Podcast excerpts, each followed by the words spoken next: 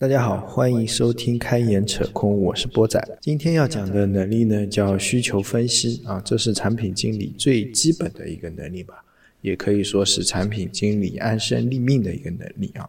往大了说，甚至可以说是本行业啊，互联网行业和软件行业呃专属的一些技能啊。你跟我们行业接触不多的人说需求分析是什么，他们可能都听不懂啊。那么从我。在大学里学到需求分析，到现在实际工作了那么多年啊，然后所谓的需求分析啊，我感觉它是有一些变化啊。那么我先从它的定义开始讲啊。那么在维基百科上啊，需求分析的定义是这样的啊，它是说在系统工程及软件工程中，需求分析指的是在创建一个新的或者改变一个现存的系统或产品时。确定新系统的目的、范围、定义、功能是所做的工作。那么这里第一个要讲的点呢，就是呃，在这个定义里面，它更多的是面向 B 端的产品啊，它是在定义做系统工程或软件工程。因为我在大学里学的就是在软件工程呃这门课里面学到需求分析的。那么那个年代啊。面向 C 端用户的个人产品啊，个人系统还是很少很少的啊，不像现在这样，手机上随便一个 App 都算是面向 C 端的用户了啊。所以在我的理解里面啊，嗯，早些年啊，可能我们把时间拨十年前啊，需需求分析更面向的是 B 端啊。那么现在呢，增加了 C 端的一些属性啊，我们会经常的说到去挖掘用户背后的痛点、痒点什么点之类的。那么这是我觉得它的范围有所扩大，从 B 到 B 加 C 啊，那么还有可能别的啊。那么第二个呢，就是我们现在啊所说的需求分析啊，更多的是定义在讲的是这个功能的定义啊，这个功能怎么实现啊，那么对这个功能的目的啊，以及或者说这个需求的目的，这个需求的范围啊，因为这个需求不是单个需求，是所有需求的范围。这两方面讲的相对来说弱了点。理论上，需求是所有需求的合集啊，应该说产品的合集吧啊，所有产品的合集，然后你去定义掉这一期要做的范围，或者说这一个子版本要做的范围啊。那我们初级的时候，更多面对的是单个需求啊，我去怎么去定义它啊，我怎么去那个。写它的功能啊，我怎么去实现它的功能等等啊？那么这是在范围上面，我觉得有一些不同的啊。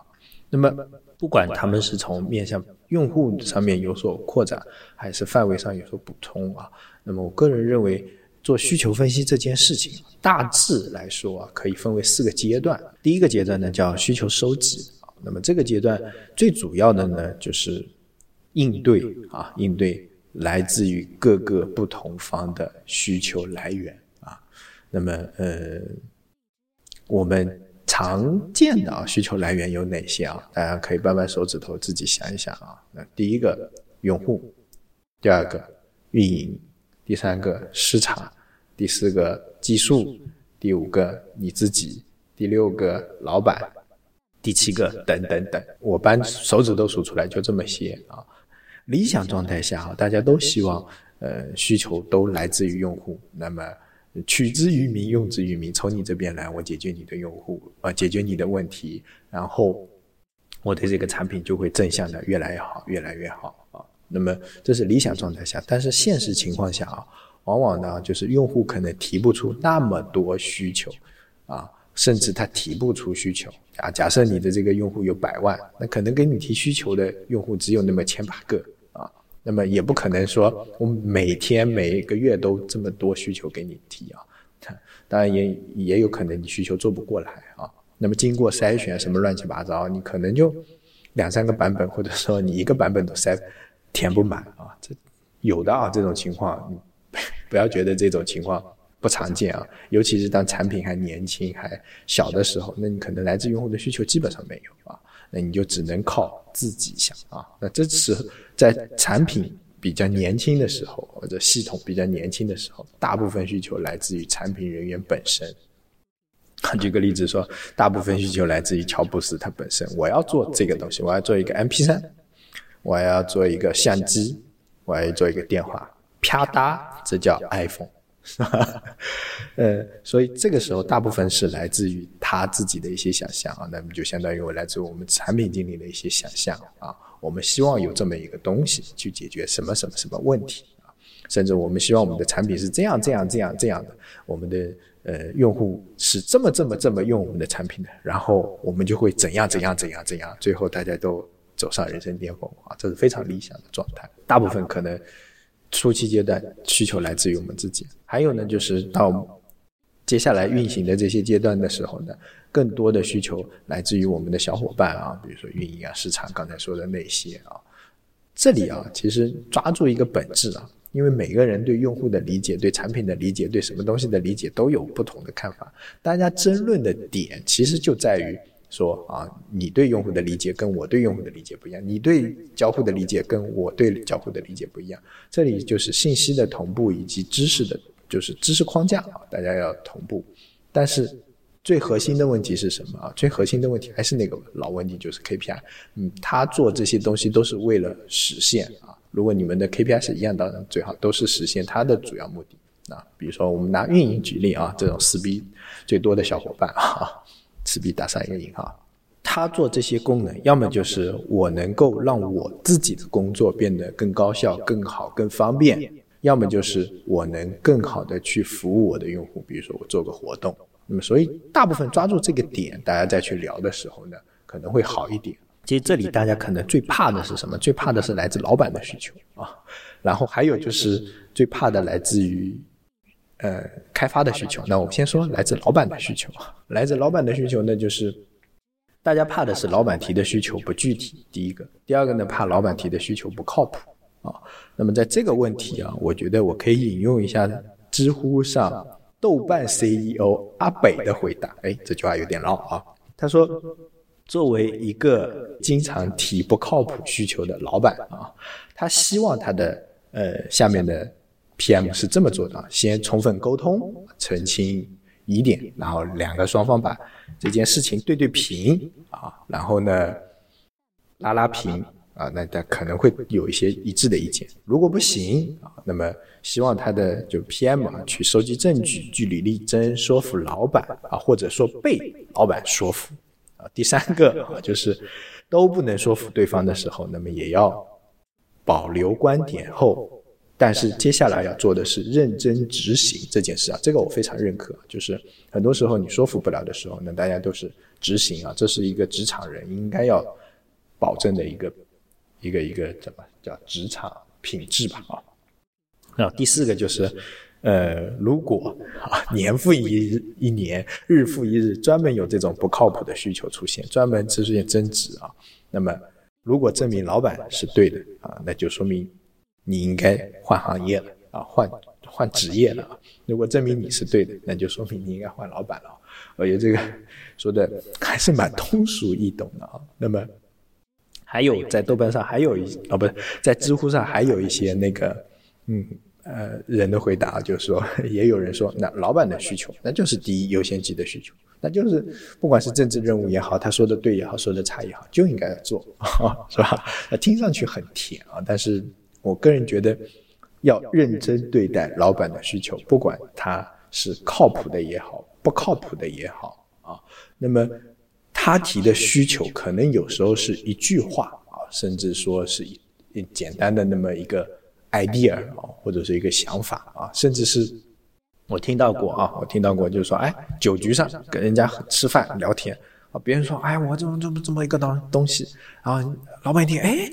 这东西好像挺新颖的，我们应该也做一下。他回来啊，怎么回来说啊？怎么嗯，博仔，嗯，要做一个什么？我们要进军什么什么行业？做一个什么？你看怎么怎么怎么怎么好不好？然后他听着很兴奋啊，因为他也可能从别人那边听过来，然后结合自己想，哎呀，好像是挺能做的。因为他能想到的是，我有这个资源可能啊，然后我有技术啊，然后我有优势什么的，我有渠道或者说啊。然后呢？嗯，这个东西你能做，为什么我不能做？我不比你差呀，是吧？那行，那我我准备，我也准备搞一下。还有呢，就是启发了他现有的一些业务的一些思考。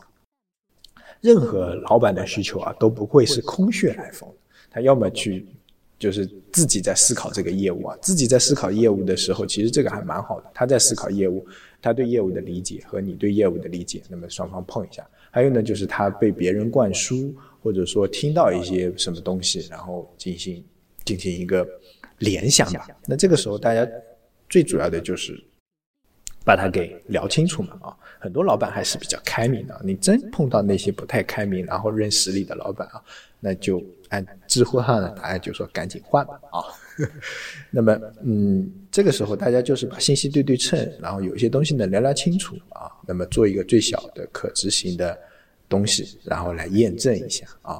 验证不一定是说一定要证明你是对的，或者说证明老板是对的啊，只是说这个想法把它尽快的实现，因为想法跟最后落地去回来拿到的这个东西，那是可以说是基本上是两个东西啊。所以这个时候考验的是产品经理，就是怎么把它缩小、缩小再缩小，然后变成一个可以认论证和验证的小的一个产品原型，去投放到市场上验证一下啊，那么慢慢滚起来啊，这个时候是蛮难的啊，蛮难的啊。那么哎呀，这里有点扯远啊，说说 理论上说是需求收集啊，突然发变成了一个需求沟通啊，我突然想起来。在上一期节目的时候啊，在上一期节目的时候也有一个，嗯，听众朋友留言说，哎，想听听需求分析啊，想听听需求分析怎么跟各个业务方进行的一些交流啊。那么其实刚才说了，老板啊，还有运营，嗯，这些啊，他，我记得他问的问题是说，怎么跟那些强势的啊，跟强势的或者说逻辑不太行的人啊，逻辑不太行的一些沟通啊。那我简单的说一下，其实逻辑不太行啊，我个人觉得就是。他捋不清楚，或者说他只有脑子里是有这个概念，但是他不知道这个场景是怎么走的，链条是怎么走的，线段是怎么走的啊。那么这个时候，嗯嗯，我觉得最佳的方案就是你要么弄个高保真啊，然后跟他聊是这么这么这么这么弄啊，然后多用图形的方式去跟他聊画流程什么什么，然后一步一步的推演。啊，你就一步一步的问他，跟他一起推演，说是不是这样，是不是这样，是不是这样，为什么是这样，为什么是这样，为什么是这样？大家一步步推演啊，性格好一点啊，沟通。这接下来是沟通技巧，那我就不太讲了。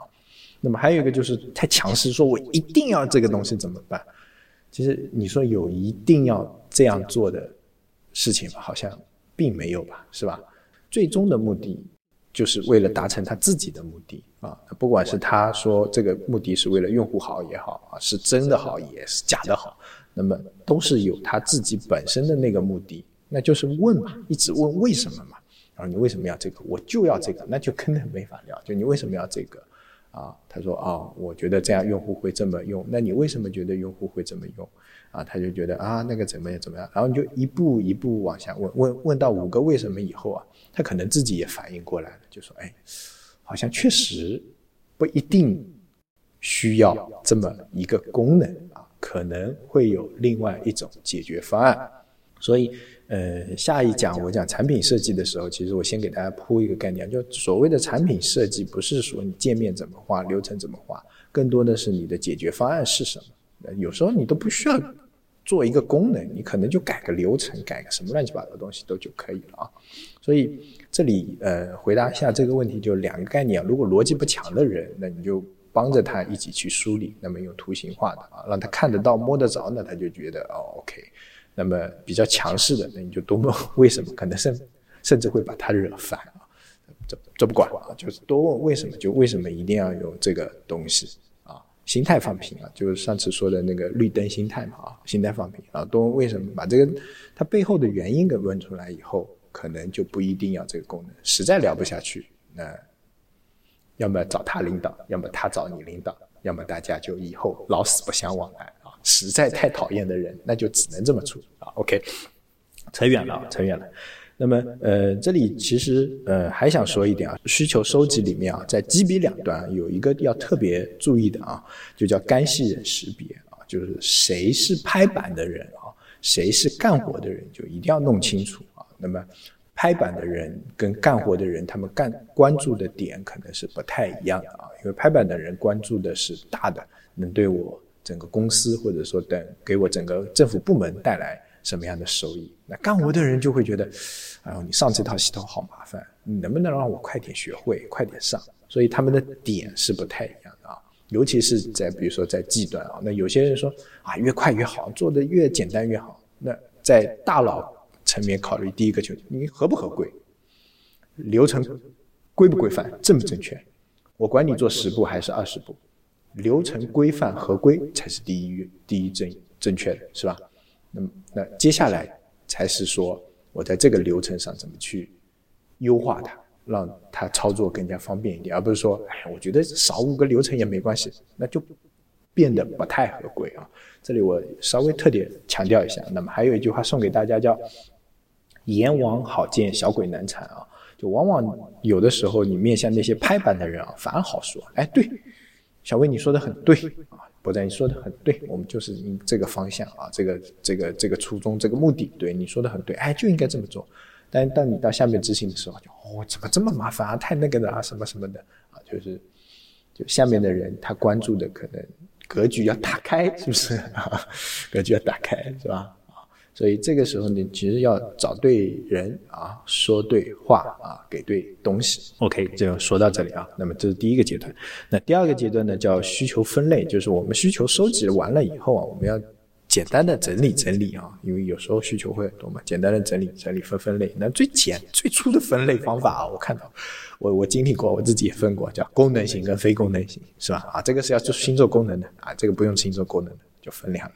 那么细一点分法啊，比如说啊功能啊，这个是要做一个新功能啊，UI 啊就是改改什么交互啊，这什么改改展现形式啊这种啊，这么 UI 类的啊啊，还有一个呢叫。流程啊，这个流程可能本来是第一步、第二步、第三步，那现在感觉嗯，为了某个目的，我要把第三步嗯提上来啊，这种也有啊流程啊，那么还有改改 bug 的啊，那这个确实是啊软件有问题或者是考的不对 bug 啊，那么这是一些分类，当然还有大家，我相信大家可能还有别的一些分类啊，那么还有一个方法呢，就是四象限法啊，就是按紧急、重要啊这个法四个象限自己去画。啊，那么把这些需求扔到里面去啊，这是也是一种分类方法。那么还有一个就是呃，卡诺模型啊，K A N O 模型啊，那么里面的卡诺模型这个很复杂了，我不展开讲了。呃，那么大致的它它里面把需求分为什么？基本型、期望型、魅力型、无差异型和反向型。那么这些东西是怎么得出来的？大家百度一下啊，百度一下是基本型是怎么得出来的啊？然后期望型是怎么得出来？它是有一个二维表，然后这样呃算出来啊，说这是一个这个这个需求的基本的一个形状，然后再排定优先级来做啊。OK，那么这是需求分类的方法啊，这个比较简单啊，你也可以很主观的去分类啊，我就觉得你按刚才的说来源分类也可以，这老板来的永远是第一，这运营来的永远是最后，是吧？我自己的第二，是吧？哦不对，我自己至少排第三，用户的排第二，是不是？那这也行啊。然后第三个部分，我觉得叫需求挖掘啊，这也可以等同于需求分析啊，因为在大部分的理解里面啊，需求分析就是要挖掘背后的它的一些原因啊，能来挖掘它背后的一些什么点啊，因为只有到这个挖掘好了，我们才能去想接下来应该怎么实现啊，怎么去解决啊。那么，嗯，常用的一些方法，我我举例说一下。第一个就是马斯洛需求理论，我相信很多人就听到这个就觉得哦，又是这个烦啊，放心。还有更普遍，你听得更烦的，叫五 W 两 H，是不是？五 W 两 H 真的是在什么地方都能用啊！甚至有人给它取了一个更好听的名字，叫黄金圈法则啊。那么，如果大家不知道五 W 两 H 是什么，建议百度一下。那也有叫读五四 W 一 H 的啊，是，因为这个 W 一直在往上加，这个 H 可能也会往上加。反正这个通用啊，万能公式，我甚至现在可以把它这么定义啊。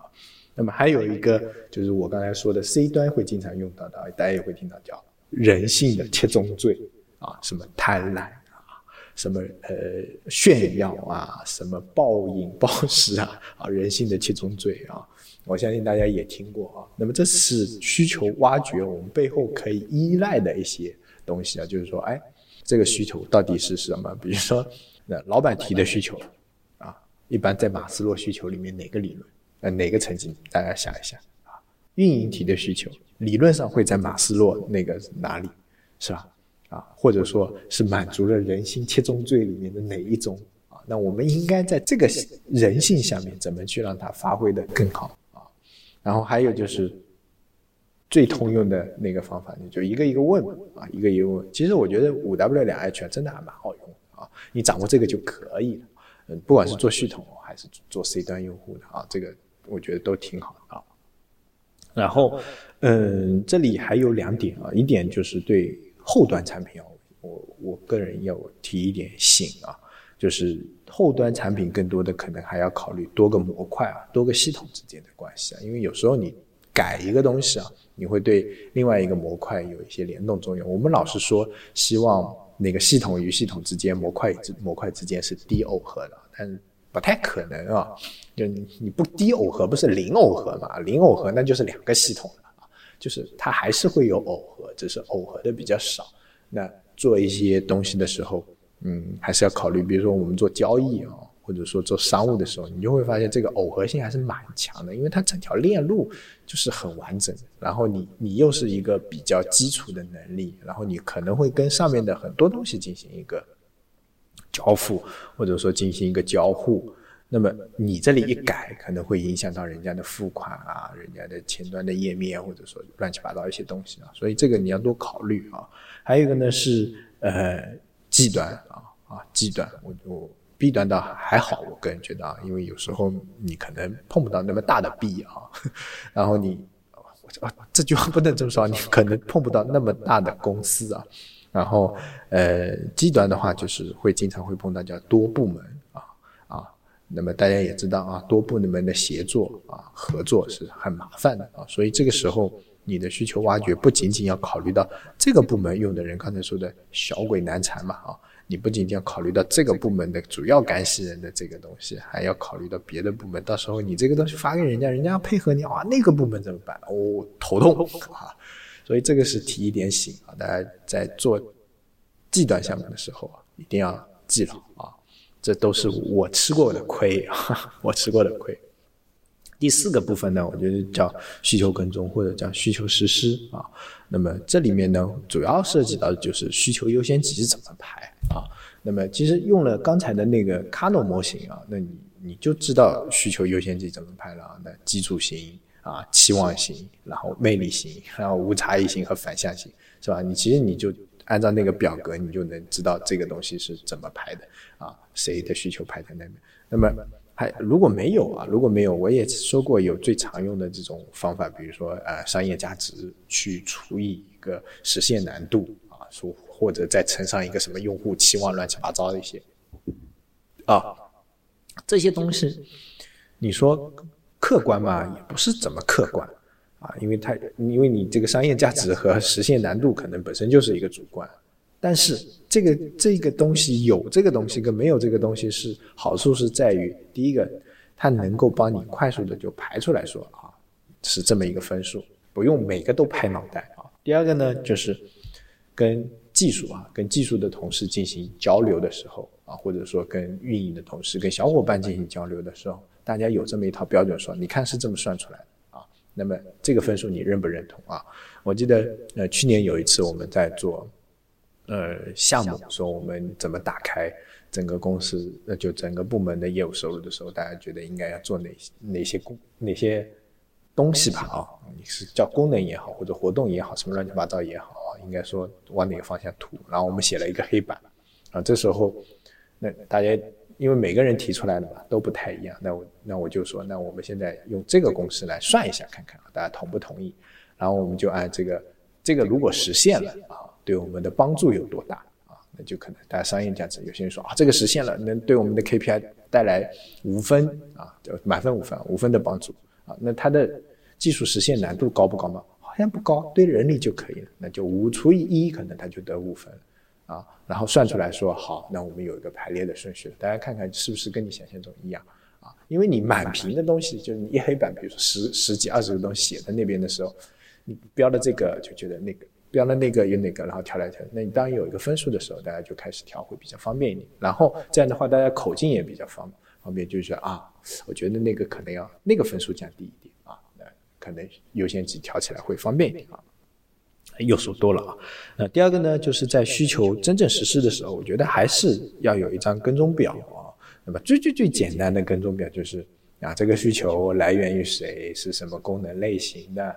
然后优先级是多少？排在哪一期？是吧？什么时候上线的？啊，然后如果那个的话，你再写一些上线的反馈啊、数据，尤其是这些重点功能啊。然后这个方便啊，方便你自己去回顾啊，回顾你的工作也好啊，回顾这个产品的呃成长也好啊，我觉得这是复盘的一个蛮重要的一个东西啊。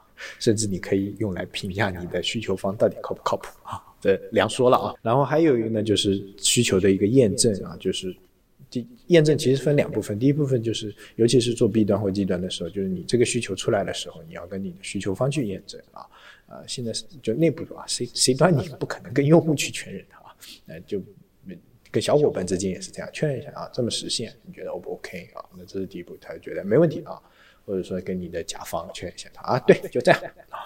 然后第二个呢，就是线上后验证啊，如果可以的话，我觉得，呃，尤其是面向比如说像跟我们这个不太熟的啊，比如说极端的朋友们啊，或者说甲方爸爸们啊，那高保证还是有必要的啊。那如果嗯关系处的比较好了，大家也比较熟了，那低保证也没问题啊。还有一个呢，就是最好就是原型做出来的时候啊。原不是原型啊，就 UI 设计出来，然后你串一串，让他看一看，他觉得哦，就也还行啊。因为有些东西啊，有些时候啊，他们对那些颜色按钮啊，还是有一点在意的，有点在意的。不要小看啊，尤其是面向 G 端的时候啊，面向 G 端的时候，那么这个时候你再去验证一把，多验证没错的啊。尤其是面向呃 GB 两端的时候啊，那么还有一个就上线以后。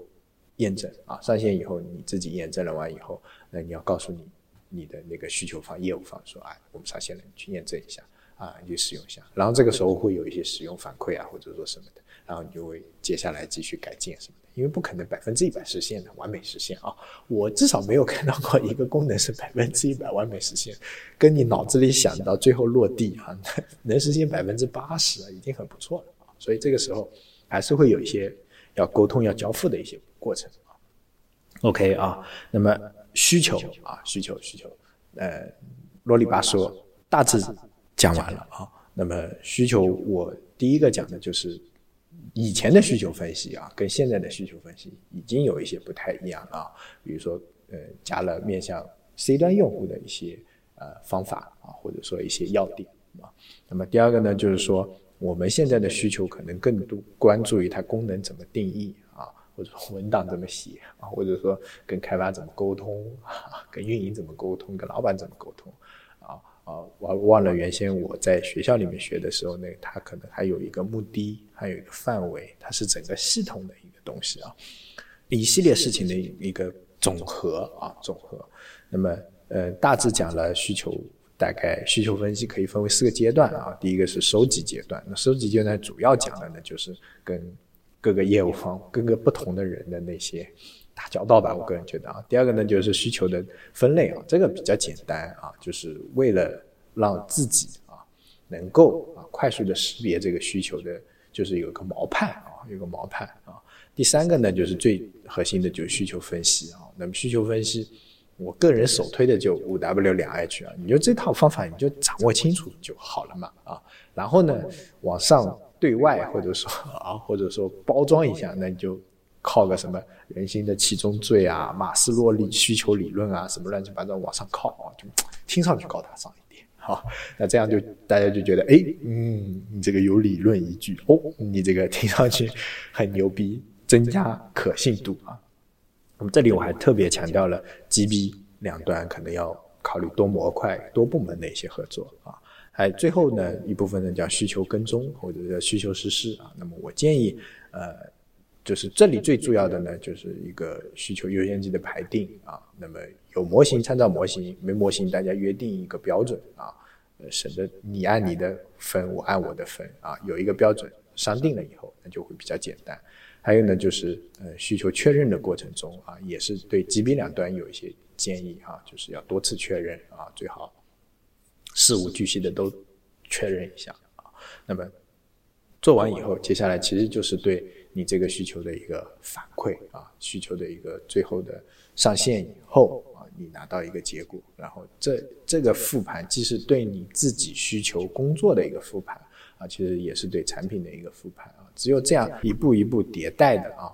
迭代的往前走，那么对你自己也是一种提升啊，那么对做产品的经验也是一种提升。